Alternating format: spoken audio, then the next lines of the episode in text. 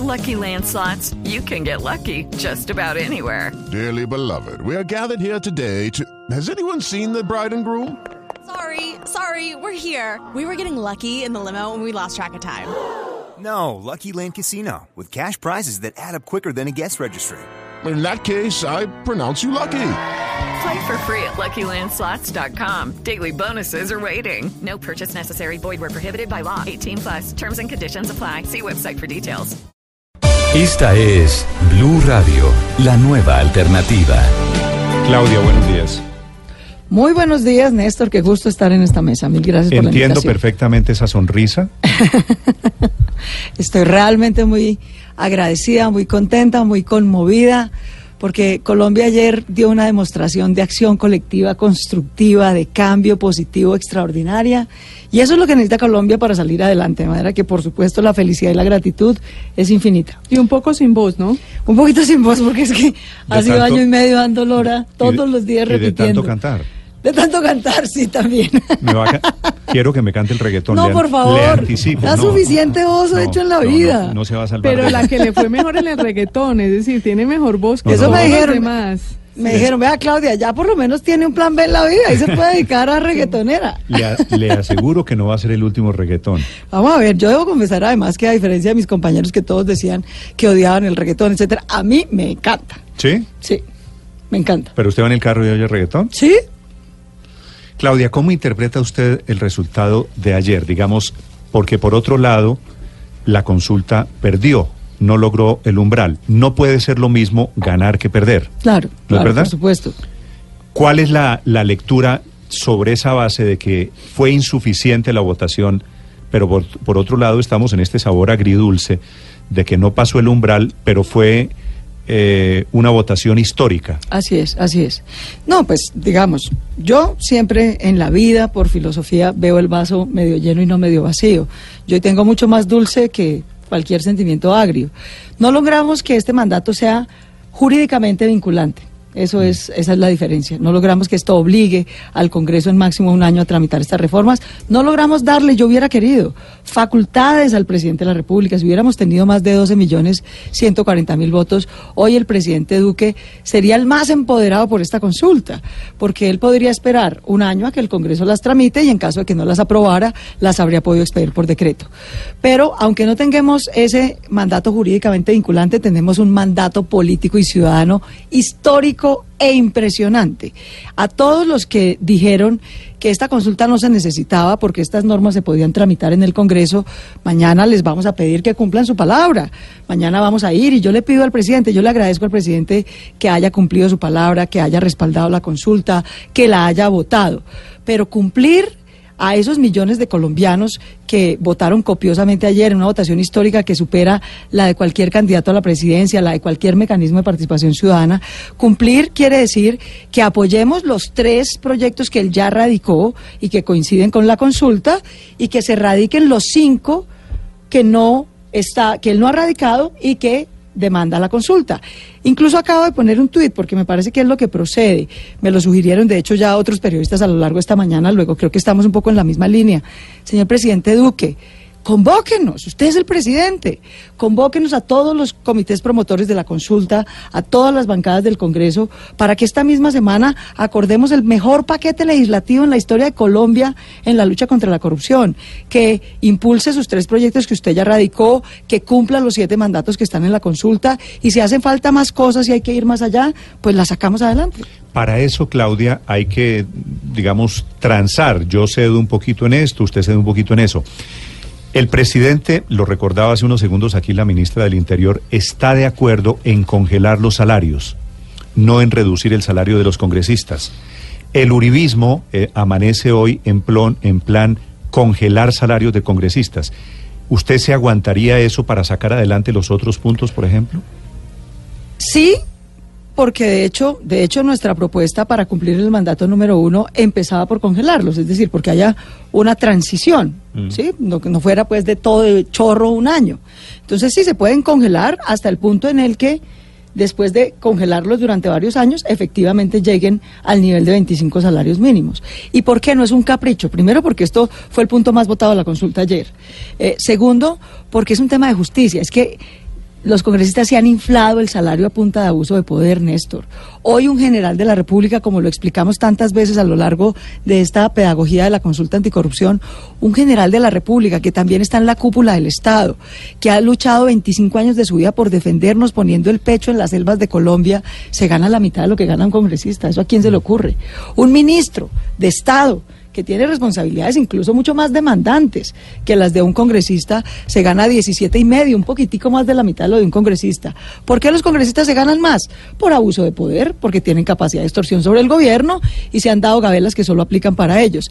Entonces, perfecto, podemos empezar por el congelamiento, pero eso tiene que lograr que en máximo unos 5 o 7 años se llegue al tope por el que votaron ayer los colombianos, que son 25 salarios mínimos. Eh, senadora, usted creía que iban a sacar esta votación. Es que todos nos pif- yo reconozco, yo apoyaba la consulta, pero me pifié rotundamente en el cálculo de cuánto de cuánto iba a sacar. ¿Usted en algún momento pensó que iba a ser esta votación tan alta?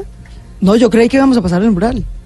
Yo lo creí. Y entre más se acercaba la elección de la votación del día de ayer, más lo creí. Es que yo fui por todas las regiones de Colombia, fui a los departamentos, estuve en los medios de comunicación, estuve en todos los semáforos que pude, hablé con miles de personas en la calle. ¿Dónde cree la usted, gente Claudia, que se estaba perdió? conectada con este tema como lo demostró ayer. ¿Dónde se perdió la consulta ayer? ¿En la costa? Pues eso dicen los números, digamos, pero, pero Néstor, yo no quisiera, digamos, no, no creo que porque en 27%, lo pongo de esta manera, en 27% de los municipios del país la consulta superó el umbral, ¿sí? Y en 13 departamentos. Eso no quiere decir que en los otros departamentos o en los otros municipios la ciudadanía no quiera derrotar la corrupción. No, es que esta fue una campaña con las uñas, esta fue una campaña épica. Aquí no hubo un centavo de financiación pública, no hay reposición de votos, no había plata para pauta. Esto dependía del voz a voz ciudadano. Eso lo único que indica es que nos hace falta hacer mayor trabajo, tener mayor presencia, hacer mejor pedagogía en los departamentos donde no lo, no lo logramos. Yo no quisiera para nada, yo le agradezco a todos los ciudadanos del Caribe, de La Guajira, de Córdoba, del Bichada, de todos los departamentos que votaron por esta consulta y estoy segura que allá hay el mismo compromiso de derrotar la corrupción Pero- que hay en cualquier pero- sitio. pero, Claudia- Simplemente faltó mayor capacidad de presencia y de pedagogía para que la gente supiera de qué se trataba esto. ¿Por qué, por ejemplo, la consulta, los municipios menos votados de la consulta, ¿usted sabe cuáles fueron? Le confieso que no he tenido tiempo. Uribia. Uribia en La Guajira. Sí, Sabe de que Uribia es la cuna de unas personas muy controvertidas de La Guajira. así es. Primer municipio con menos participación electoral ayer, Uribia. Segundo, también en La Guajira, Manaure. Allí pasó algo.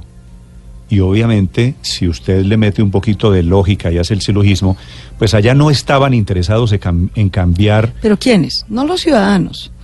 Mire, yo le digo pues, lo- los dueños de la política. Exacto. Digamos, en Bogotá había muchos líderes sociales, muchos líderes políticos, muchos congresistas de diferentes partidos eh, haciendo campaña por la consulta, haciendo pedagogía.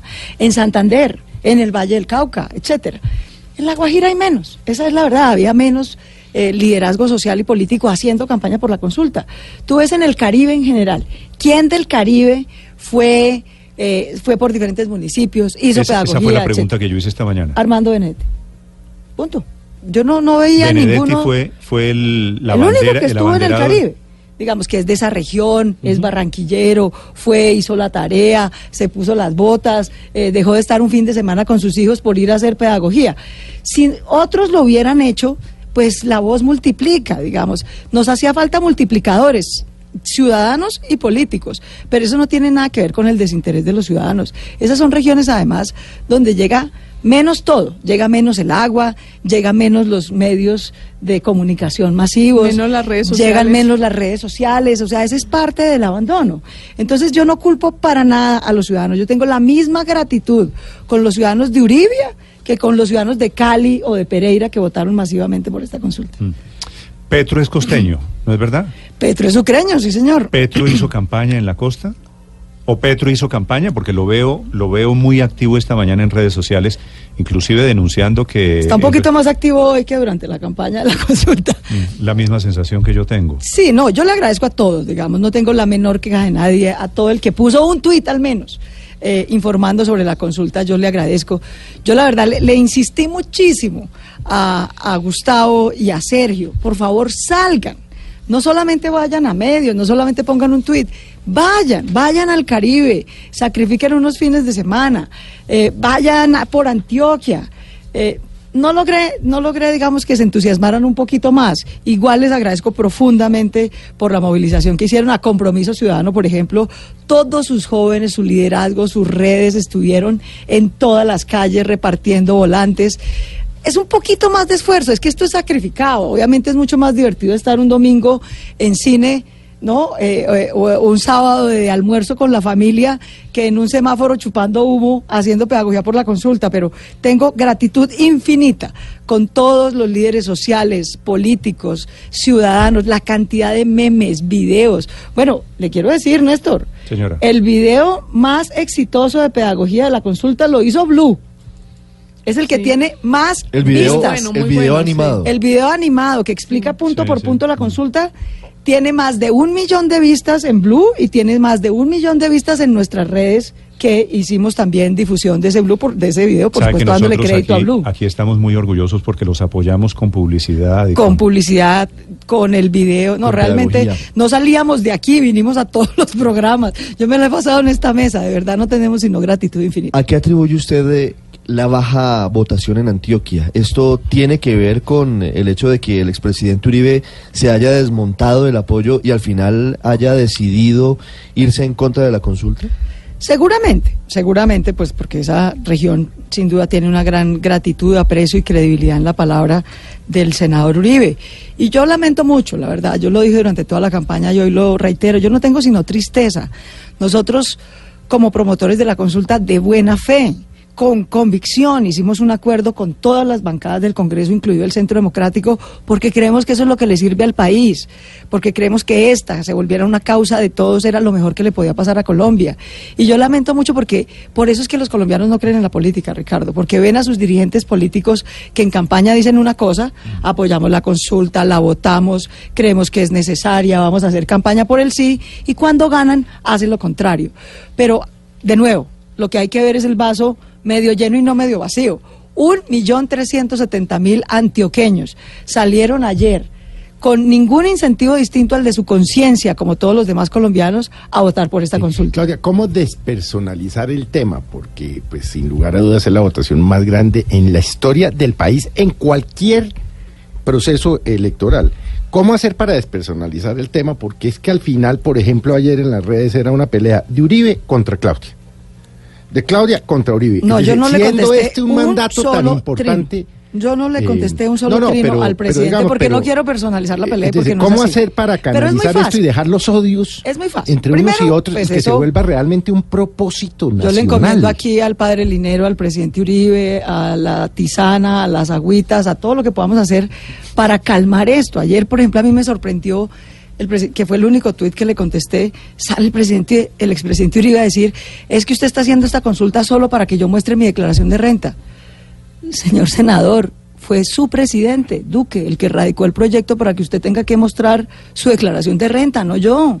Y no es por un tema personal, no es para que la muestre usted, es para que todos los políticos en Colombia, si nada deben, nada temen, y la muestren. Entonces, no, esto no es un tema personal, pero la manera de salir de esto tiene dos condiciones. Sí, en mi para- salir de despersonalizar más adelante. Tiene, tiene dos. Primero, yo creo que vamos avanzando, Mm. porque es obvio, es obvio, Felipe, que ayer millones, no miles, millones de ciudadanos que votan por Uribe y el Centro Democrático votaron por la consulta anticorrupción, a pesar de lo que dijo el expresidente Uribe. Entonces, ya hay una señal. Segundo, estos votos no son de nadie, estos votos no son de Claudia López, ni de Angélica Lozano, ni del Verde, son de Colombia que le está mandando a su clase política un mensaje muy contundente. Dejen de subir los impuestos para que se los sigan robando. Antes que una reforma tributaria, señores, radiquen estas normas y tramítenlas y apruébenlas, porque la plata hay que recuperarla Eso me- eso me del bolsillo de los corruptos, Claudia, eso me no muy de los, del bolsillo de los colombianos. Porque mucha gente que yo oí con los que hablé la semana pasada decían, yo no voy a votar esa consulta para no darle el triunfo político a Claudia López Hombre, y a Angélica Lozano. Dejemos la mezquindad. Y la tercera y más concreta manera de despersonalizar esto y de que siga siendo lo que es una causa de país es yo quiero reiterar, es el tercer micrófono en esta mañana en el que lo hago. Invito, presidente Duque, por favor, convóquenos a todos. Usted es el presidente de la República, usted es el símbolo de la unidad nacional. Convóquenos a todos los promotores de esta consulta y a todas las bancadas del Congreso para que esta misma semana nos comprometamos a apoyar los tres proyectos que él ya radicó y que coinciden con la consulta y a eh, escribir y radicar los cinco que están en la consulta y no se han radicado, e incluso otros, tal vez hacen falta otras iniciativas que sean pertinentes, pero convóquenos para que esto sea una causa de país, una causa de todos, que es lo que siempre hemos querido y como debe ser. Sí, creo que ese mensaje es el más importante de esta entrevista. Claudia, le quiero hacer una pregunta final. Su futuro político, después de esto inevitable. La oí la semana pasada diciendo que usted eh, va, podría aspirar a la alcaldía de Bogotá el año entrante o volver a la presidencia en el 2022. ¿Está pensando en eso? Sí, claro que estoy pensando en eso, Néstor, porque como lo dije a lo largo de la campaña, mucha gente de manera un poquito mezquina y mala leche siempre dijo que es que esto era para mí, para mi beneficio, etcétera. Eh, no, pues les voy a dar tres noticias, ¿no? Que el país sabe. Uno, yo me dedico a la política, pues no es a la, bio, no, no es a la bioquímica que yo me dedico. Eh, y la política, pues es una carrera que uno tiene que ir construyendo a través de diferentes cargos de elección pública y diferentes soluciones ciudadanas. Y en mi camino en la política, como no me voy a retirar, algunos pensarán que es que me iba a retirar porque mm, no volví al Senado. No, yo no me voy a retirar de la política. En mi camino en la política tengo dos caminos, dos opciones. O volverme a lanzar a la presidencia de la República en el 2022, esperar a esa oportunidad, o lanzarme el año entrante a la alcaldía de Bogotá. Y he dicho con absoluta claridad que a finales de este año seguramente tengo que tomar esa decisión, que no es una decisión fácil. Ya veremos eh, por qué camino optamos. Son las dos opciones de Claudia López, que sin duda fue protagonista y la gran ganadora de esta consulta con resultados agridulces del día de ayer en Colombia. Claudia, gracias. Néstor, muy queridos, muchísimas gracias a toda la mesa de Blue y a todos los colombianos. Infinita gratitud. Lo que hicimos ayer fue una gesta heroica, épica. Ciudadanos motivados únicamente por su conciencia, sin lechona, sin buses, sin trago, sin un político moviéndolos, sin transporte, con su conciencia y pagando de su bolsillo movilizarse hasta las urnas, tenemos la votación más alta en la historia de Colombia, superior a cualquier candidato, a cualquier presidente y a cualquier mecanismo de participación ciudadana.